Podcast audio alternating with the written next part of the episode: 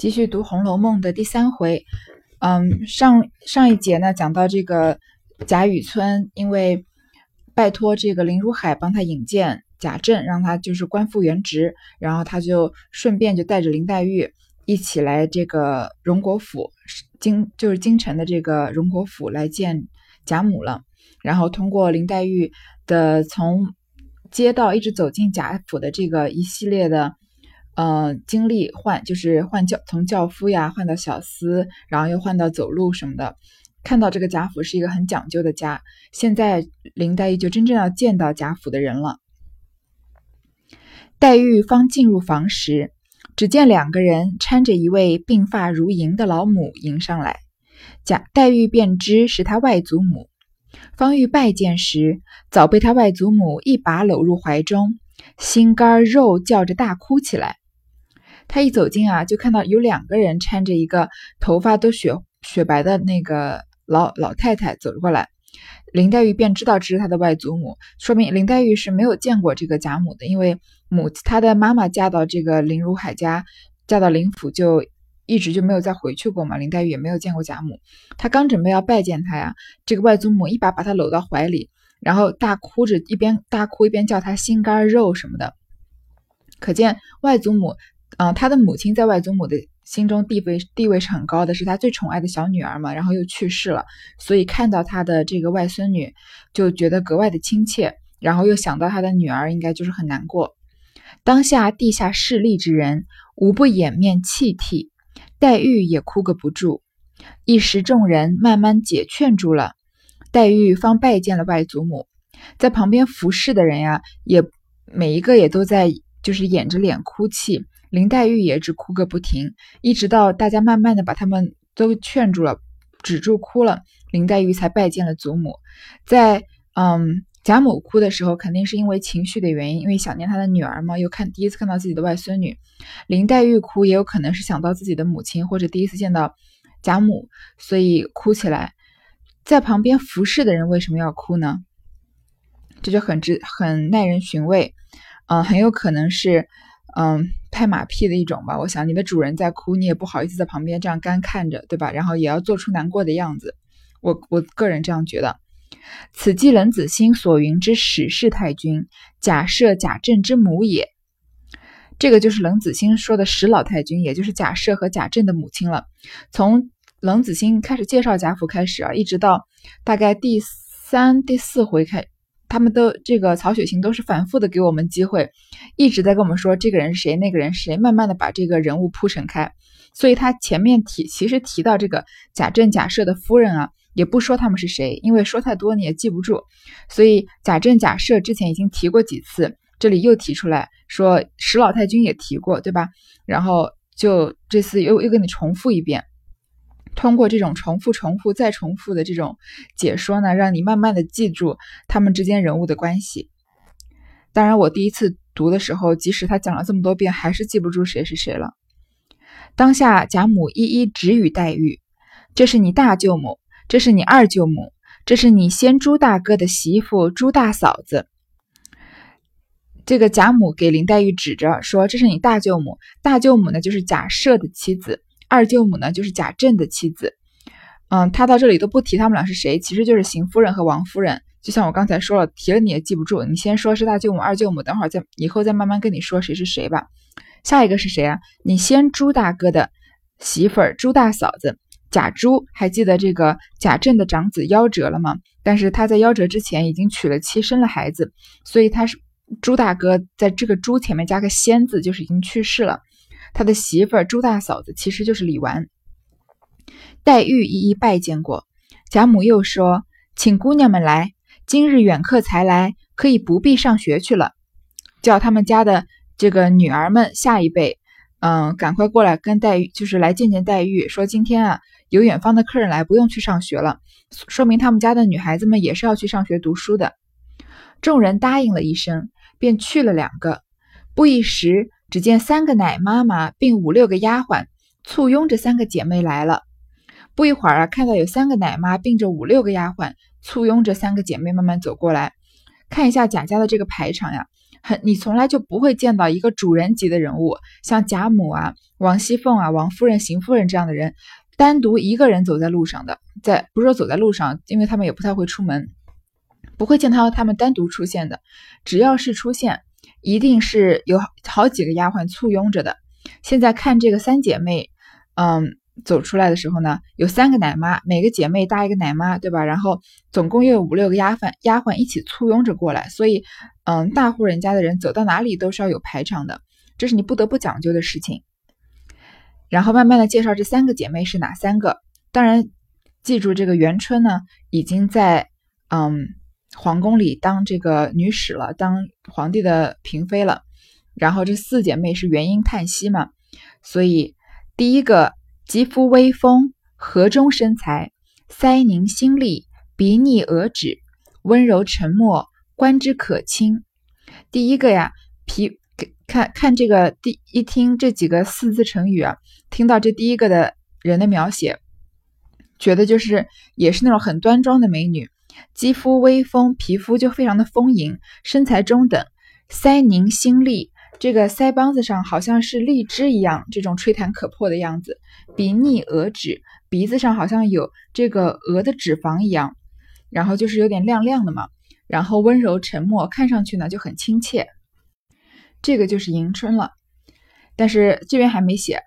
第二个，削肩细腰，长挑身材，鸭蛋脸面，俊眼修眉，顾盼神飞，文采精华，见之忘俗。你看第二个和第一个的外面外貌描写是不是很很容易就感觉出来是两个非常不一样的人？削肩细腰比较瘦削，然后呢是那种削肩，就是肩膀是塌下来的，长挑身材，个子比较高，鸭蛋脸面，脸是鹅蛋型的，俊眼修眉，顾盼神飞，文采精华，见之忘俗，是一个很有气质的长相。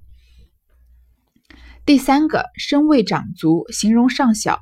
这三第三个人啊就没有怎么就是形容她，因为她还年就是年纪还小，就是小小女孩嘛，看不出来什么好看不好看的，对吧？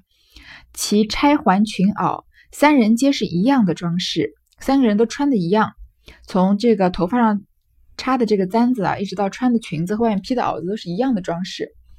黛玉忙起身迎上来见礼，互相私认过，大家归了座。丫鬟们斟上茶来，不过说些黛玉之母如何得病，如何请医服药，如何送死发丧，不免贾母又伤感起来。聊天的内容啊，不过就是说说林黛玉的母亲这个去世的过程。所以说着说着呢，贾母又伤心起来，因说：“我这些儿女所疼者独有你母，今日一旦先舍我而去，连面也不能一见。今见了你，我怎么不伤心？”说着。搂了黛玉在怀，又呜咽起来。众人忙都宽慰解释，方略略止住。这里贾母说啊，我这些儿女，我最喜欢的就是你的妈妈，就是她的小女儿贾敏。现在啊，她居然先离我而去，白发人送黑发人。然后她死前呢，我都没有能见她最后一面。我见到你怎么能不伤心呢？说着呢，就搂了林黛玉在怀里，又哭起来了。一直到众人又在劝她，她才慢慢止住。所以。嗯，这里讲到这个贾母对林黛玉的感情是一种移情的作用，对吧？因为她最喜欢的她的小女儿，然后只是她女儿的女儿，所以她非常的宠爱林黛玉。从第一面见，第一次见林黛玉开始呢，林黛玉是那种瘦瘦小小的女孩子，这个时候林黛玉才六七岁，所以就搂着她哭起来。然后呢，后面就讲到贾母呢最疼的啊，其实前面就讲到了，对吧？说贾宝玉啊。在这个贾府里面，给人这种酒色之徒的印象。但是呢，因为他的奶奶特别疼疼爱他，所以别人也不能拿他怎么样。所以贾母也非常的宠贾宝玉，然后呢，他又非常的疼爱林黛玉，导致呢，他就经常给这个机会让贾宝玉和林黛玉在一起，因为他最宠爱的两个孩子嘛，时时陪在他的身边。所以他贾宝玉和林黛玉的感情就是有种青梅竹马的感情了，导致日后薛宝钗后来加进来的，常常想要加入这种感情都没有办法加入。众人见黛玉年貌虽小，其举止言谈不俗，身体面庞虽怯弱不甚，却有一段自然的风流态度，便知她有不足之症。众人看到林黛玉年纪虽然小，也就六七岁，但是言谈举止不俗，都比较大方。虽然呢，他的身体赶上去看上去很瘦弱，但是有一段自然的风流态度，看上去很有一种风情。于是就知道呢，他应该是有病，就是应该知道他身体比较弱，肯定是，嗯，有不足之症。因问常服何药，如何不及为疗治？黛玉道：“我自来是如此，从会吃饮食时便吃药，到今日未断，请了多少名医修方配药，皆不见效。”大家就问他说：“看到他身体很弱嘛，就说你平常都吃什么药啊？为什么嗯不？”不去这个好好找医生诊断诊断，林黛玉就说呢，我就是这样，我生下来啊，从会吃饭的时候就会吃药了。你看这身子有多弱，一直到现在都没有断掉。请了很多名医给我配药方啊，但是都没有效。那一年我三岁时，听说听得说来了一个赖头和尚，说要化我去出家。我父母故是不从，他又说既舍不得他。只怕他的病一生也不能好的了。若要好时，除非以后总不许见哭声。除父母之外，凡有外姓亲友之人，一概不见，方可平安了此一事。说，因为医生配方都没有用嘛。然后我三岁那年的时候呢，来了个赖头和尚。这里这个赖头和尚又出现了，从一开始的这个一僧一道啊，到这个赖头和尚跛足道人，所以这个。赖头和尚呢，就是这个之前仙风道骨的那一僧一道下凡来历劫的一个化身，所以他看到这个林黛玉呢，知道她是这个绛珠草的这个绛珠仙子要来还贾宝玉的眼泪的，所以舍不得让她受这个苦，所以就给了她一点点线索，就说，首先说呢，要化这个林黛玉去出家，这个父母怎么可能愿意让自己唯一的女儿去出家呢？就不愿意。然后这个赖头和尚又说，你要是舍不得你女儿呢？看来她的病一辈子都好不了了。如果你真的要她好啊，除非以后一辈子都不能哭。为什么？因为绛珠草这事不是来还贾宝玉，不是来还这个嗯神瑛仙子眼泪的嘛。所以说，如果你要她以后这个病好的话，这一辈子都不要哭，就不要见到他这个恩人，这这样这一辈子就不用还他的这个债了。然后呢，除了父母之外啊，凡有外姓亲友之人，只要不是姓林的。就不要跟他们见面，才能这个平安了此一世，一辈子才能平平安安的。这里是这个，你你看这个赖头和尚和跛足道人，他们带了这个这块那块玉去下凡历劫，但他们每当看到有人要受劫的时候呢，常常不忍心，希望给他们一个线索，让他们就是帮他们能避过这个劫难。但是，嗯，在人世就是尘世间的这种像我们这样的凡夫俗子，没有办法体会到他们这个。行为背后的用意，只觉得他疯疯癫癫的。这里林黛玉就继续说了，疯疯癫癫说了这些不经之谈，也没人理他。如今还是吃人参养荣丸。贾母道：“正好，我这里正配完药呢，叫他们多配一料就是了。”说这个赖头和尚疯疯癫癫的讲了一些无稽之谈，也没有人相信他。现在啊，还是吃人参养荣丸，所以人参养荣丸一听名字就知道是种药了，是林黛玉长期在吃的药。贾母就说啊，正好我们这里正在配药呢，到时候叫他们多配一个人参养荣丸给你吃不就行了吗？所以像他们这种大户人家配药都不是说哦，我今天需要这个药，明天你给我配这个，肯定都是因为需求量比较大嘛，肯定有专门的人来给他们统一配药。所以现在正在配完药的时候呢，正好林黛玉加林黛玉加入了，就让他多配一个人参养荣丸给林黛玉吃。接下来精彩的来了，一语未了。只听后院中有人笑声，说：“我来迟了，不曾迎接远客。”黛玉呐喊道：“这些人个个皆见脸生屏气，恭肃严整如此，这来者系谁？这样放诞无礼！”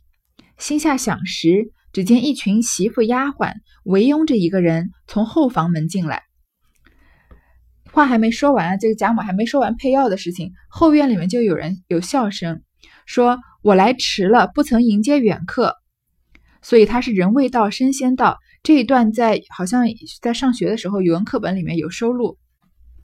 说，嗯，这个时候林黛玉就觉得很奇怪，这里的仆人啊，一个个连大气都不敢喘的，这么恭肃严整，在旁边伺候，就是因为因为贾贾家这种大户人家嘛，有很很森严的规矩。读到后面这个六十几回的时候啊，探春在下棋，这个。嗯，有一个仆人带着另外一个做错事的人过来认错，然后做错事人扑通一声就跪在地上，然后就想要求饶。但是探春下棋呢，在思考自己的棋路，所以根本也没听见。他们就站在旁边，一直等到探春啊要回头看到他们才能说话。你不能上来说：“哎，小姐小姐，你先别下棋，你等我说一个这个事情很重要。”不可能的。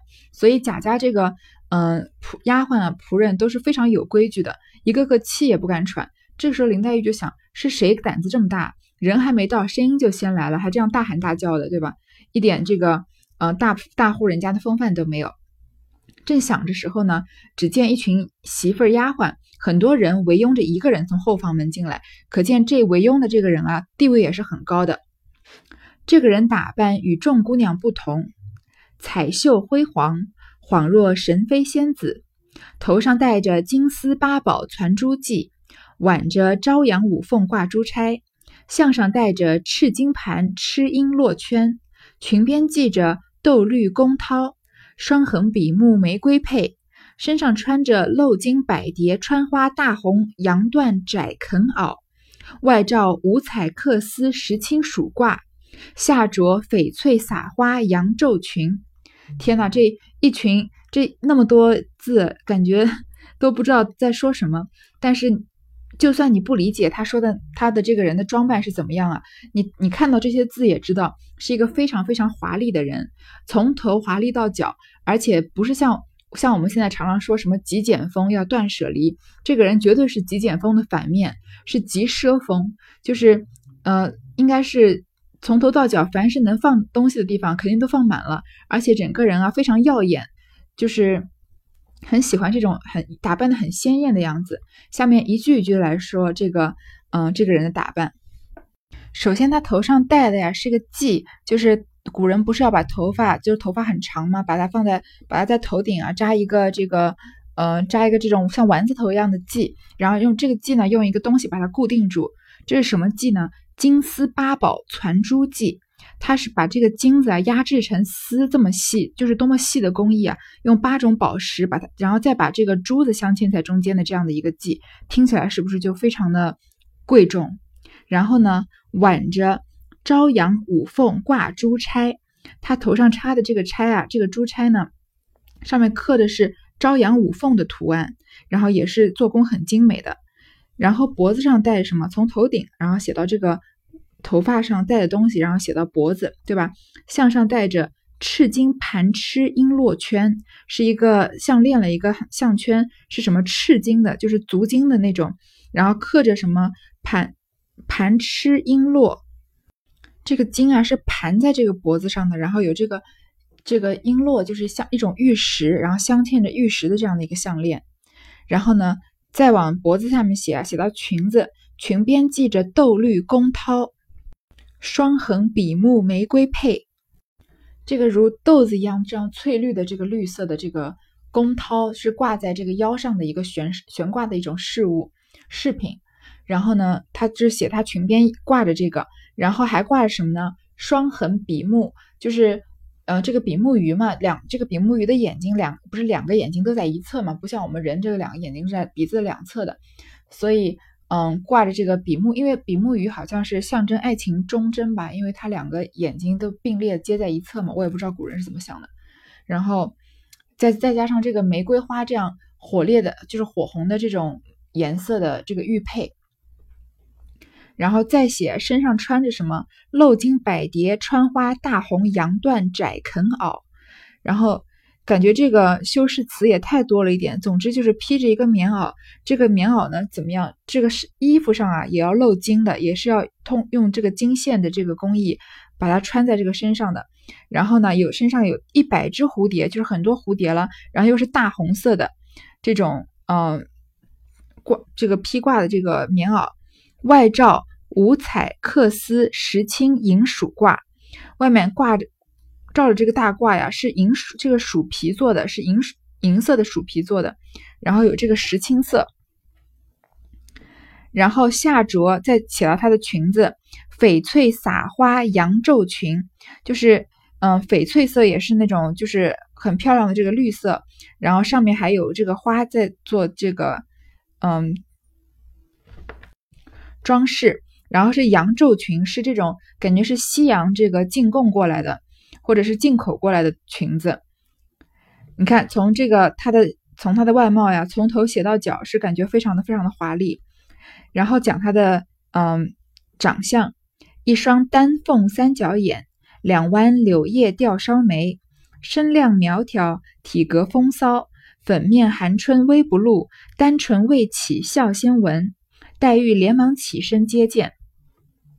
是眼睛呀，是一双丹凤三角眼，眉毛呀是柳叶吊梢眉，所以是那种细眉，然后丹凤眼的这种长相，感觉是比较凌厉的长相。然后呢，身材苗条，体格风骚，很有风情。粉面含春微不露，脸上呀虽然是这个粉面，然后感觉满目春色，但是呢没有露出这个威风的感觉。单纯未启笑先闻，嘴巴还没有张开，你就感觉他好像在笑了。林黛玉就赶忙起身接见。这里从这个，嗯，王熙凤在后院喊说“我来迟了，不曾迎接远客”这种先声夺人的写法，先把她的个性一下就跃然纸上，是一个非常开朗、非常不拘小节的这种个性，而且可见她在贾家的地位也是非常高的。一般人怎么可能轻易的在后院大呼小叫呢？然后不仅地位高呀，也是肯肯定是很得贾母宠爱的。要不然，你看像王夫人、邢夫人在贾家地位高不高？也非常高。他们有可能在这个后门就这样大喊大叫的吗？一点媳妇儿的样子都没有，对吧？所以肯定不是他这，肯定不是王夫人、邢夫人这一辈的，肯定是他们下一辈很得贾母宠爱的这种人。然后呢，从他的这个打扮，从头写到脚，感觉极尽华丽之能事；再写到他的外外观，是那种感觉非常虽然。非常的美，很有这个女性的特征，很符合那时代的审美，但是又很很有一种犀利，感觉很精明的长相。林黛玉啊，就赶快起身接见。好，这边嗯，这章先读到这里。当然，这个人不用说，肯定就是王熙凤了。接下来啊，继续要讲这个王熙凤和王熙凤的一些通过她的言行举止啊，深刻的再进一步的描写她的个性。今天先读到这里。